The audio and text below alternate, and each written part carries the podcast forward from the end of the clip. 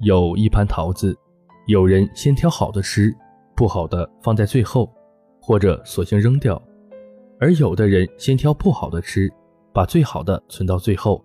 有时候存久了，最好的也变成了不好的。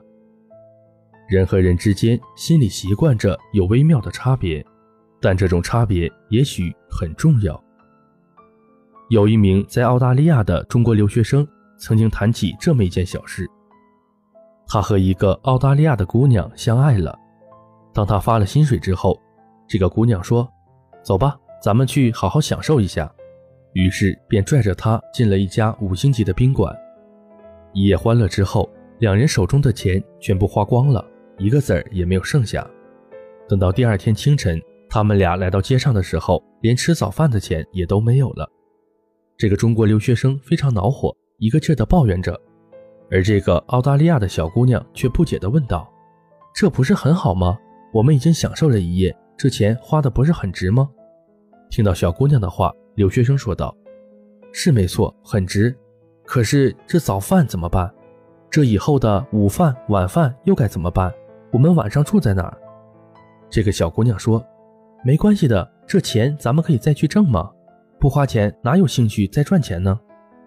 对于这个问题，两个人一直的争论不休。其实这件事听上去挺有趣的。因为这表明了东西方人不同的心理习惯，对待生活也有不同的态度。西方人比较注重现在，注重此刻，在他们看来，抓住此刻，抓住每一个现在，就是抓住了过程，连起来之后就抓住了整个人生，至少是抓住了生命的一大部分。而中国人呢，更注重将来，他们总是把最好的期望寄托在以后，总是在等待，等待，永远的等待。在等待中，他们白白放走了大量的生命时光，到头来，也许等来的只是一点微薄的东西，根本无法抵偿已经失去的生命时光。所以，在这个世界上，有什么东西能比生命时光更加宝贵，又更加容易流失的呢？或者说，人生应该是久久的等待与抓住此刻的混合体，是久等之后的抓住。还是在抓住此刻，抓住生命中的每一段流程，进而抓住生命的全过程呢？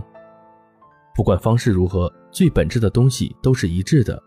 无论是年轻还是年衰，你都应该珍惜此生此刻，千万不要以各种各样的消极理由，白白的浪费了自己的生命呀。